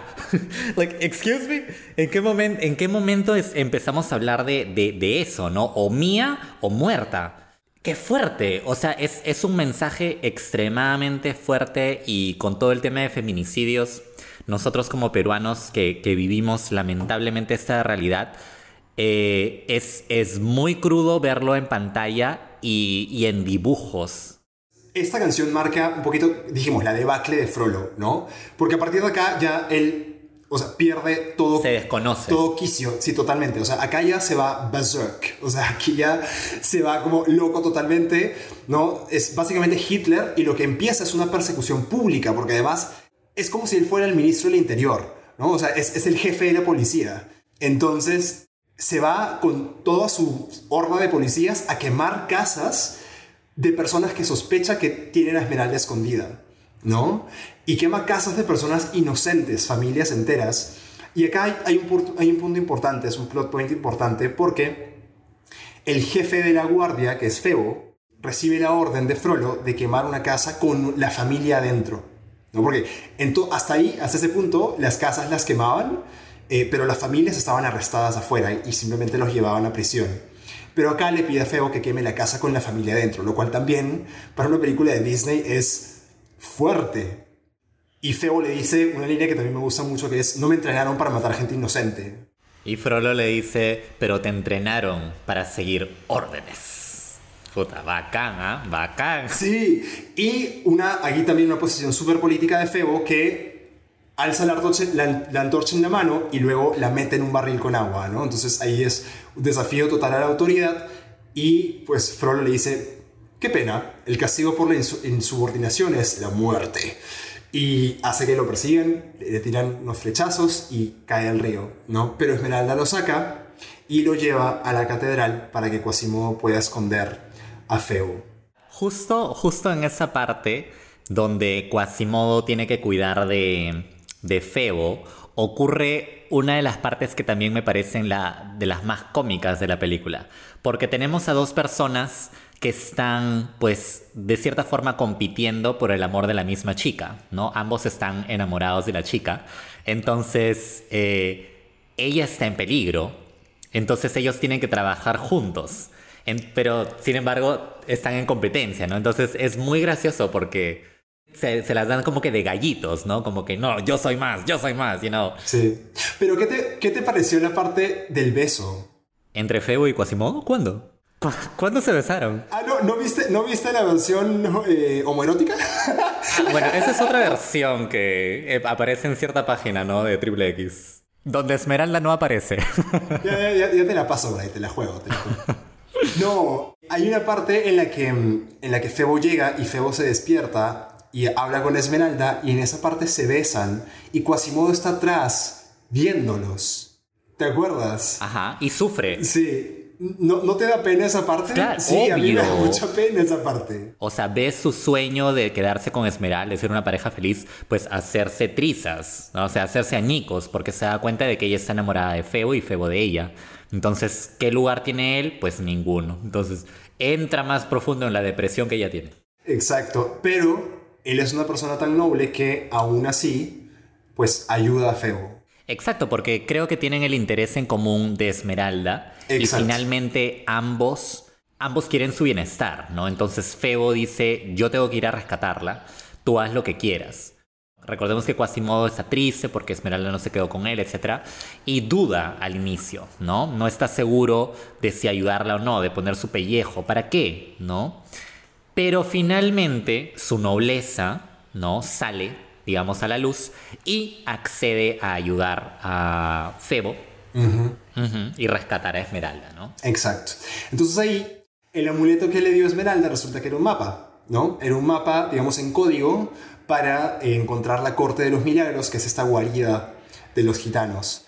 Que suena increíble, por cierto. O sea, deberían llamar a un bar la Corte de los Milagros, pero ya. Un bar con, con calaveras y con gente en zancos y con gitanos, gente leyéndote la mano. Ajá, full gótico, así. Y pides el Esmeralda. Un trago verde, un trago verde. Yo, yo- yo creo, que, yo creo que tenemos negocio. Entonces, ¿qué sucede? Quasimodo y Febo van, se dirigen hasta esta corte, efectivamente encuentran a Esmeralda, Ah, bueno, acá hay un- una pieza clave que es, es muy fácil de perder. Pero ¿qué pasa? Antes de que Febo se despierte, llega Frollo y hay este momento de tensión donde Febo está debajo de la mesa y Quasimodo está con Frollo comiendo en la mesa.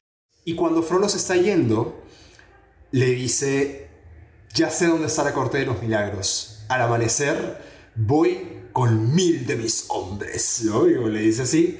Entonces, él, Frollo le miente, porque él en ningún momento sabía dónde estaba la Corte de los Milagros. Lo que él quería era que Quasimodo le ayudara a encontrar la Corte de los Milagros. Entonces, lo que, lo que aquí sucede es que Febo y Quasimodo pisan el palito. Claro, recontra astuto Frollo, ¿ah? Pero sí, pues, este, Frollo básicamente lo que hace es seguirlos sigilosamente, ¿no? Y de pronto hay esta emboscada, ¿no? Efectivamente se aparece en la Corte de los Milagros con mil guardias y logra arrestar a Esmeralda. Y acá es donde llegamos al clímax de la película. Y el clímax comienza con una ejecución pública, una ejecución pública de Esmeralda. ¿no? Esmeralda está en el centro de la plaza, al frente de la catedral, porque va a ser quemada viva por bruja, ¿no? En, en- según Frollo. Y esta parte es muy fuerte, bueno, todo, todo es muy fuerte en esta película, pero Frollo le dice frontalmente, gitana, si tú eliges ser mía, yo te salvo. ¿Y qué hace Esmeralda? Le escupe en la cara. Te llegó la hora, gitana. Estás al borde de la muerte. Pero todavía no es muy tarde. Puedo salvarte de las llamas de este mundo y del siguiente. Elígeme o el fuego. A su madre. ¿Es Esmeralda también? o sea, con ella no iba a poder nadie realmente. Nadie en absoluto. O sea, olvídate. Y es es súper poderosa su posición porque recordemos, era eso o la muerte. Y ella prefirió aferrarse a su orgullo y decir, ¿sabes qué? Prefiero morirme incinerada que quedarme contigo. Súper, súper poderoso. Y aquí hay un momento que también me parece muy bonito porque Quasimodo está encadenado. O sea, ya como Frollo ve que Quasimodo es una amenaza, digamos, para sus planes, eh, lo encadena en la catedral, ¿no? Y están las gárgolas, evidentemente. Frollo, eh, Quasimodo está solo con las gárgolas y las gárgolas le, están diciendo como, oye, ¿qué haces? Apúrate, o sea, la, la van a quemar, está allá abajo, ¿no? Eh, y Quasimodo en ese momento está derrotado, ¿no? Está como desilusionado completamente, no hace nada. Y ahí también la Verne, nuevamente, eh, le dice algo muy bonito. Le dice, Quasi, nosotros estamos hechos de piedra, pero pensamos que tú estabas hecho de algo más fuerte. No, y le, y le dice algo más que, que es incluso más bonito, porque como tú bien has dicho, él está encadenado. Y entonces Laverne le dice, no son solo las cadenas las que te están atando, ¿no? Dando a entender de que su, su prisión realmente está en la mente, ¿no? Más allá de solamente esas cadenas. Las cadenas físicas son una cosa, pero las que están en su cabeza son más fuertes, ¿no? Entonces, muy sabia Laverne, la verdad. Tiene los diálogos precisos eh, en, en esta película. Entonces, es todas esas cosas que le dice realmente hacen que Quasimodo pues vea la luz, por así decirlo, y, y luche, ¿no? Luche por salvar a- a Esmeralda. Rompe las cadenas, Literal y figurativamente. literal y figurativamente, exacto. Las cadenas mentales y las cadenas físicas, todas rotas, se libera y baja por una cuerda a rescatar a Esmeralda y logra rescatarla. A todo esto, aquí, digamos, sus suspension of disbelief, él se manda las verdaderas trepadas como si fuera Spider-Man. Por un momento pensé que estaba viendo a Peter Parker y no a Quasimodo, porque es como que... o sea, ya, una habilidad alucinante que solo ves en los circos más prestigiosos del mundo, en verdad. Eso es cierto, ¿no? Aquí hay que, hay que seguirle la cuerda un poquito a la película en este momento. Ahora, Literal. un, un pequeño detalle. eh, Yo estuve en París y visité la catedral. La catedral en la película se ve colosal, así gigante. La catedral es chiquitita. Es como dos pisos de alto. Nada más. O sea, tampoco es que sea una cosa así monstruosa. O sea, la Torre Eiffel es como tres veces la catedral. Ah, man, ya. Ya, ya. Entonces, pues Quasimodo slash Peter Parker eh, empieza esta cruzada, ¿no? Por básicamente salvar a Esmeralda. Efectivamente lo logra y la lleva a sus aposentos. Ahora, lamentablemente, llega demasiado tarde. Porque nota que Esmeralda, pues, ya ha fallecido. No, no sé si tú sabías, pero cuando la gente, eh, cuando hay un incendio, la mayoría de gente muere por inhalación de humo más que por el fuego en sí. Entonces asumimos, porque el fuego nunca la llega a tocar, pero ya estaba prendido. Entonces, pues asumimos que es por eso que Esmeralda ya falleció. Entonces, ¿qué sucede aquí? El, el maldito de Frollo, en una suerte de venganza, en una suerte de, de impulso maligno, malévolo, quiere matar también a, a Quasimodo. O sea, la persona más inocente de toda la película, que no le ha hecho nada malo a nadie en toda su vida, quiere, quiere matarlo, ¿no? Entonces, cuando empieza a querer matarlo, Quasimodo se le enfrenta directamente por primera vez. buena Quasi. Dale, Quasi. le dice algo súper poderoso.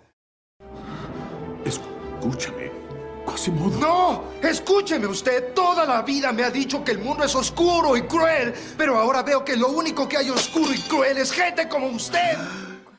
Drop, drops Mike, drops Mike. Lo, ma- lo manda a la mierda, lo manda a la mierda, le, le can- le canta sus verdades y se le tira encima, ¿no? Y obviamente Quasimodo es mucho más fuerte que Frollo, que es un viejo decrépito. sí. Y todo eso lo lleva a que de pronto ambos están colgando de la baranda, digamos, de la catedral, ¿no?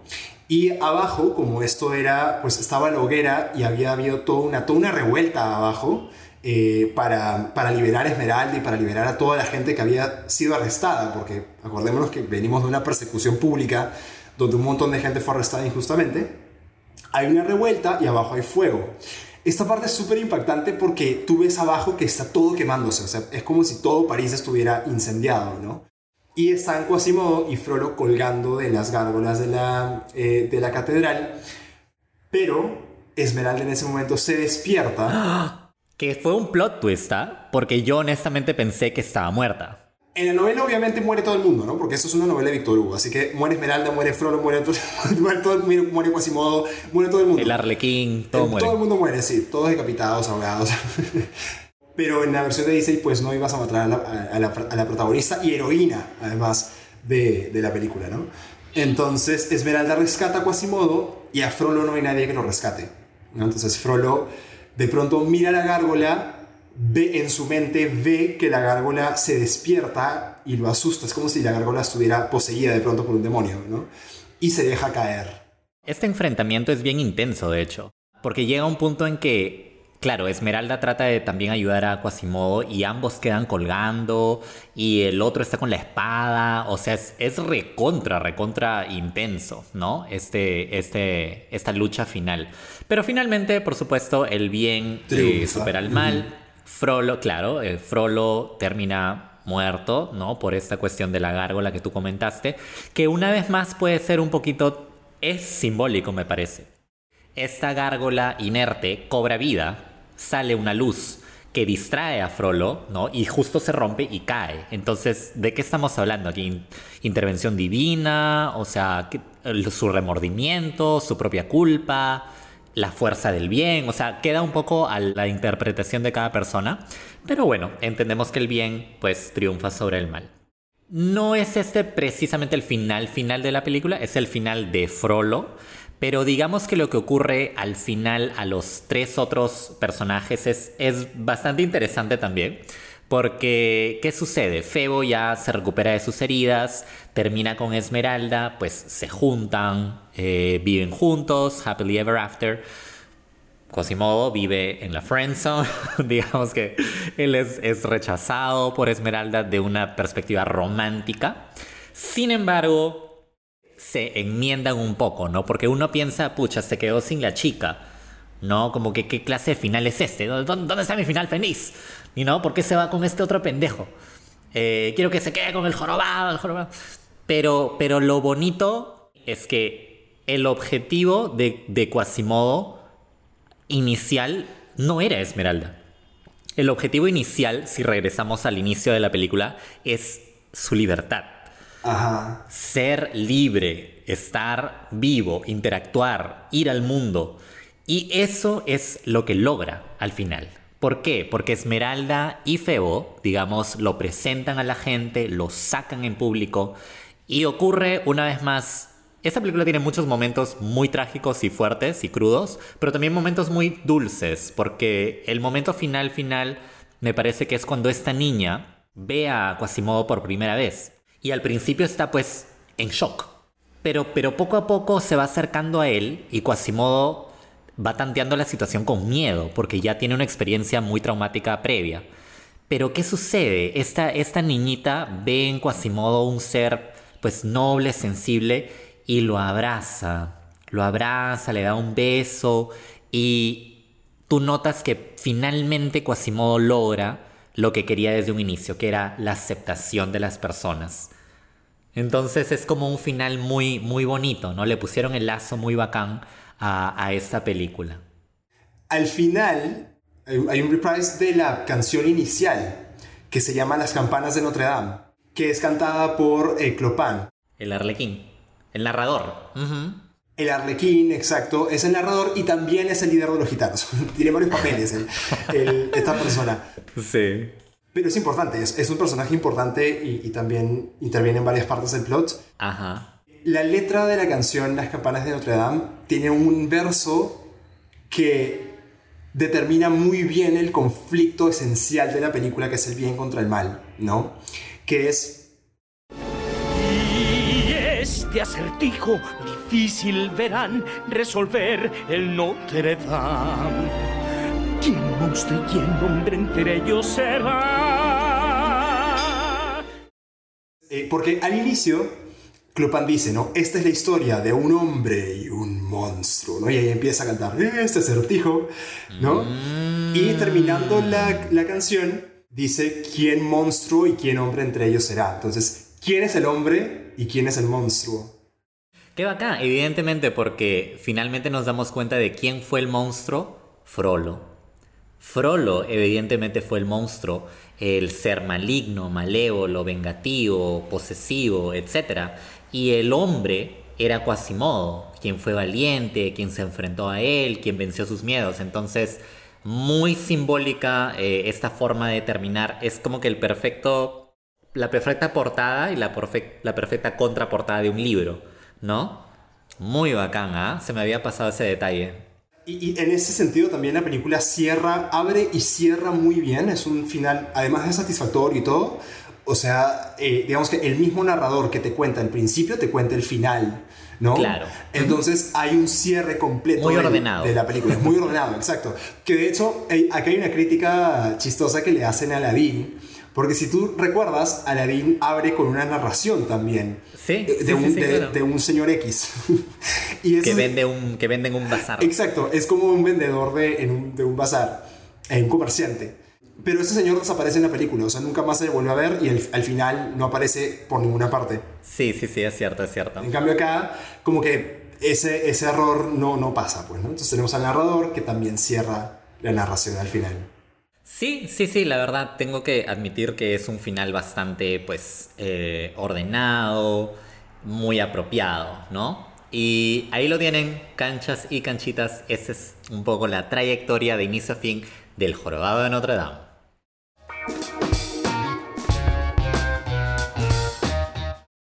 Y bien, ahora que ya hemos conversado acerca de la trama y, y que ya hemos realmente eh, abordado también los personajes, todos los personajes, que- quería conversar un poco al- acerca de un poco más la experiencia audiovisual que, que nos presenta el jorobado y también musical, porque la música en las películas de Disney tiene un papel realmente súper importante. Así que, ¿cómo, ¿cómo experimentaste eso? ¿Qué, ¿Qué es lo que más te gustó? Bueno, audiovisualmente a mí esta película me parece hermosa.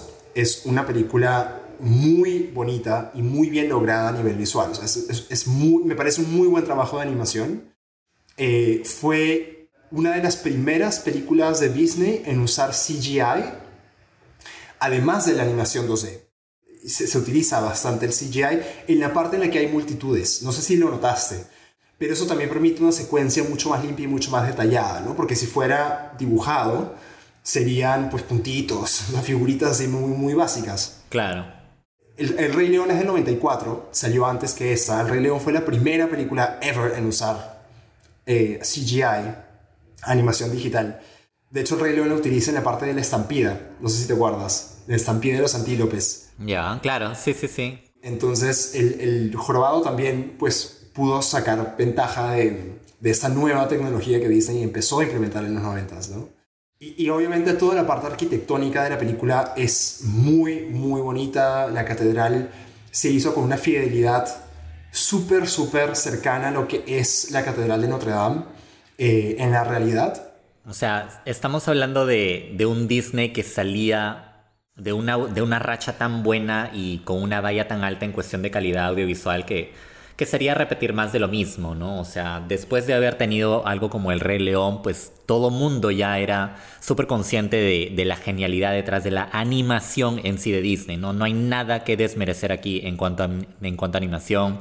Es súper buena, como, mi- como bien has dicho tú, ¿no? Y sobre las canciones, que realmente hay, hay muchas canciones que, que van, que vamos escuchando a lo largo de la película. ¿Alguna que, que te haya impactado más, que recuerdes más?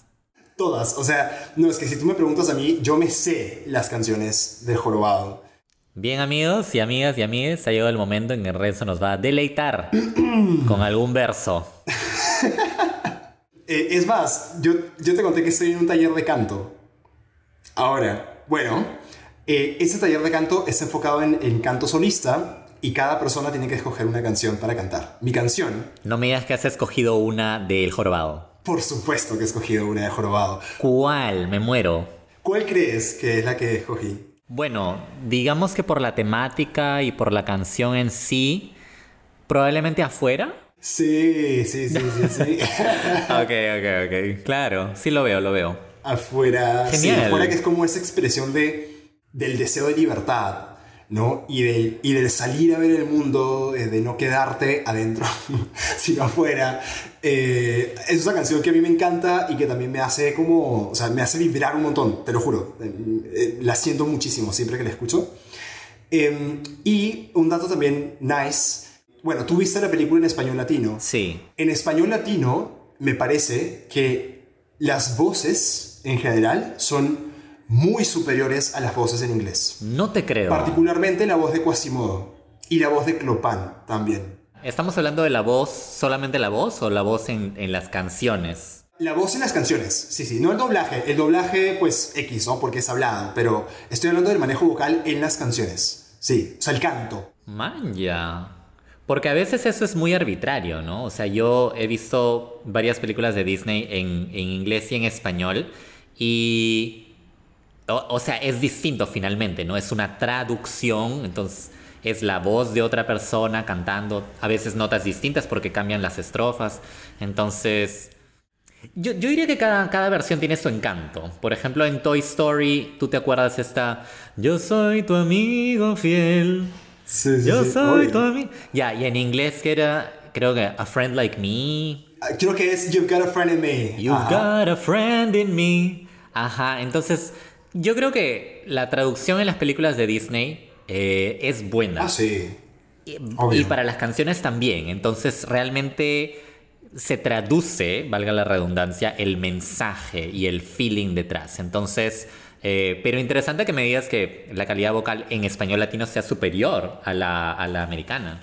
Sí, sí, sí, es superior. Bueno, especialmente en Quasimodo, que pues Quasimodo tiene dos canciones que son mis canciones favoritas de toda la película, Afuera y Luz Celestial. Entonces, la voz de Quasimodo en español es una voz muy linda y de hecho es, es un cantante mexicano que se llama Adrián Barba que hace la voz de Quasimodo en canto y canta muy, muy bonito. O sea, si, si tú comparas, la voz de Quasimodo en inglés es como muy temblorosa, no sé, como muy... O sea, no, no es una voz educada para el canto al nivel de Adrián Barba. Ah, entiendo, entiendo, entiendo. Ok, ok, bacán, bacán. Hay un par de cosas, ¿no? Lo primero es que muchas veces en inglés se le da más peso al nombre del actor o actriz que hace la voz, pero que no necesariamente sabe cantar, ¿no? Son actores, no son cantantes. O se, utiliza un, se utilizan dos voces, que también se hizo mucho para el Jorobado de Notre Dame, porque el Jorobado de Notre Dame tiene música muy compleja, o sea, musicalmente compleja, y es difícil, música difícil de cantar. Claro, claro. Eh, o sea, para hacerlo bien se necesita una voz muy educada. Por esa razón se utiliza otra persona para cantar, para hacer la versión cantada, ¿no? Pero cuando a veces, a veces se utiliza la misma persona y como no es una voz entrenada, entonces no es tan chévere. En cambio, en español, como es un doblaje, pues tiene menos relevancia el nombre del actor o la actriz. Lo que se hace normalmente sí es Conseguir a una persona que también sea cantante. Exacto, o poner para la voz actores y para el canto cantantes. Entonces tienes Ah. pues una, una calidad que en promedio es mayor de lo que podrías encontrar en, en- en inglés, en la versión original.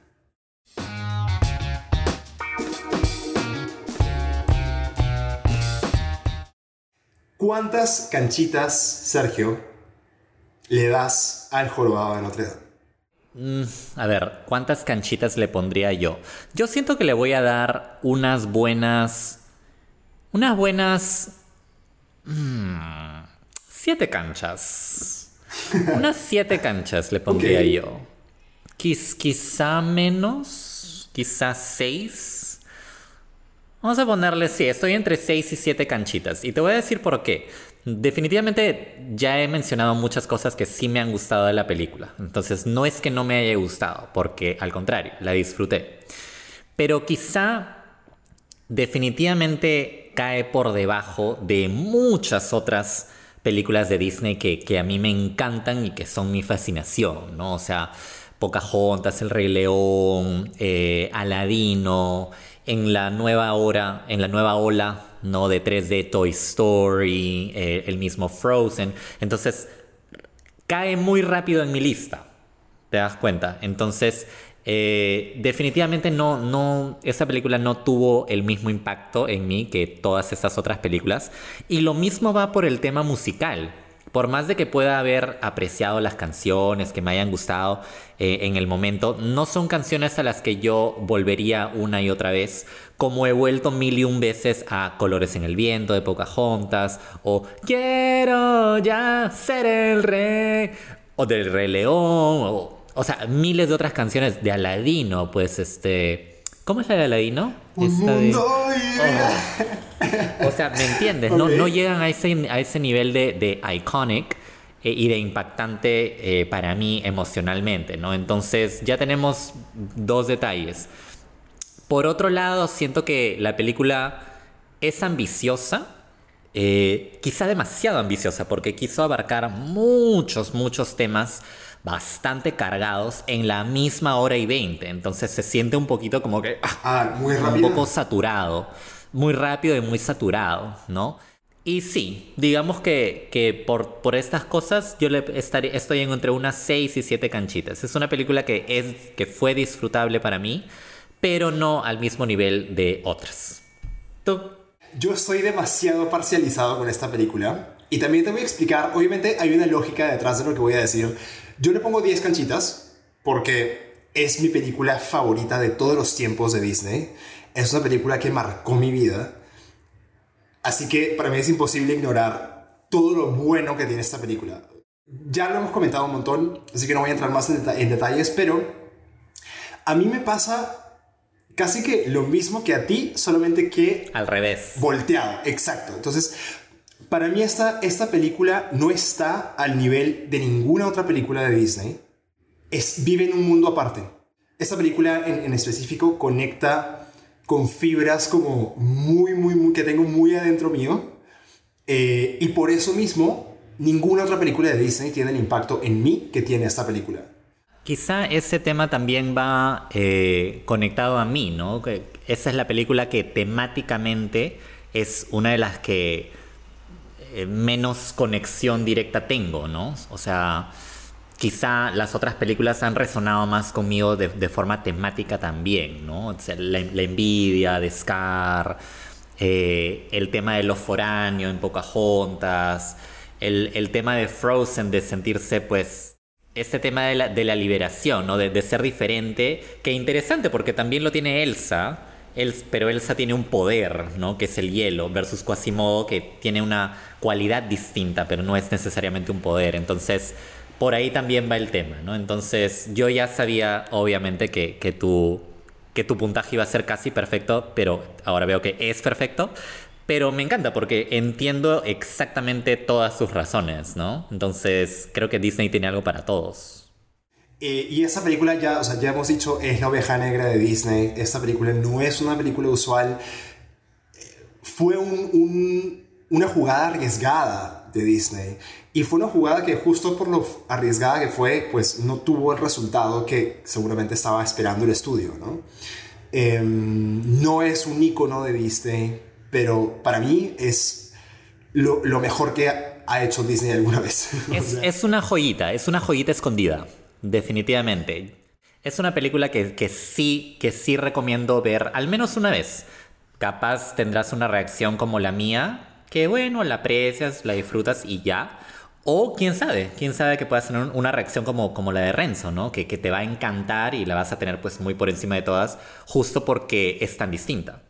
Yo siento que, que Disney tiene algo para todos y creo que tiene un catálogo súper amplio de películas, honestamente. Ahora que hemos conversado de esta, solamente me ha, me ha ayudado a recordar todas las que me gustan, ¿no? Eh, como Buscando a Nemo, por ejemplo.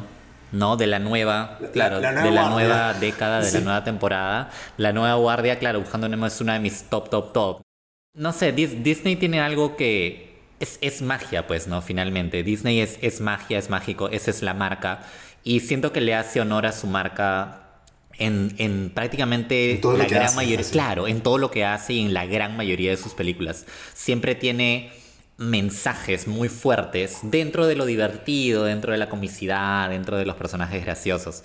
Y capaz esto es lo último que voy a decir sobre el jorobado, ¿no? Que los mensajes son poderosísimos, ¿no? De que ser diferente no está mal, de que no puedes vivir enclaustrado, tienes que vivir Tienes que realmente vivir, estar en el mundo, viviendo, eh, haciendo las cosas que quieres hacer, no, no, no frenándote, ¿no? Entonces, ah, ha sido muy bacán, la verdad, discutir esta película. Espero que discutamos miles de películas de Disney más, por favor, porque todos, todos necesitamos más Disney en nuestras vidas. Auspiciado por Disney. ¿Te, te imaginas? ¿Te imaginas el billetazo de los que dirían si nos auspiciara Disney, brother? Próximamente adquiere Disney Plus. Oye, todo este episodio ha sido como una oda a Disney. Yo creo que mínimo, mínimo regalamos un par de suscripciones a Disney Plus, una cosa así. Obvio, obvio. Ya, ya saben, Disney, canchitapodcast.gmail.com para consultas y contratos. Exactamente, sí. ¿Qué tal te pareció a ti el episodio de hoy? Me encantó, me encantó. Quiero agradecerte por haberme dicho que sí a esta película, porque ya creo que quedó clarísimo para todo el mundo que me, encantó, que me encanta, que me fascina y que me moría por comentarla. Entonces espero que esta sea igual la puerta de entrada para comentar más películas de Disney, más películas familiares. Se viene diciembre, se viene el mes de las películas familiares. Del panetón. Esta, eh, uh, el mes del panetón, qué rico. El mes del panetón, el mes de chocolatito, el purecito, purecito de manzana, pavito. Así que bueno, creo que ahí podemos empezar a hacer más de este tipo de películas. Gracias, yo para mí fue divertidísimo. Soy Sergio Lescano, me acompañó Renzo Cuadra y con ustedes, Canchas Canchitas, será hasta otra oportunidad, otra película de Disney, otro episodio. ¡Chao! Beata María.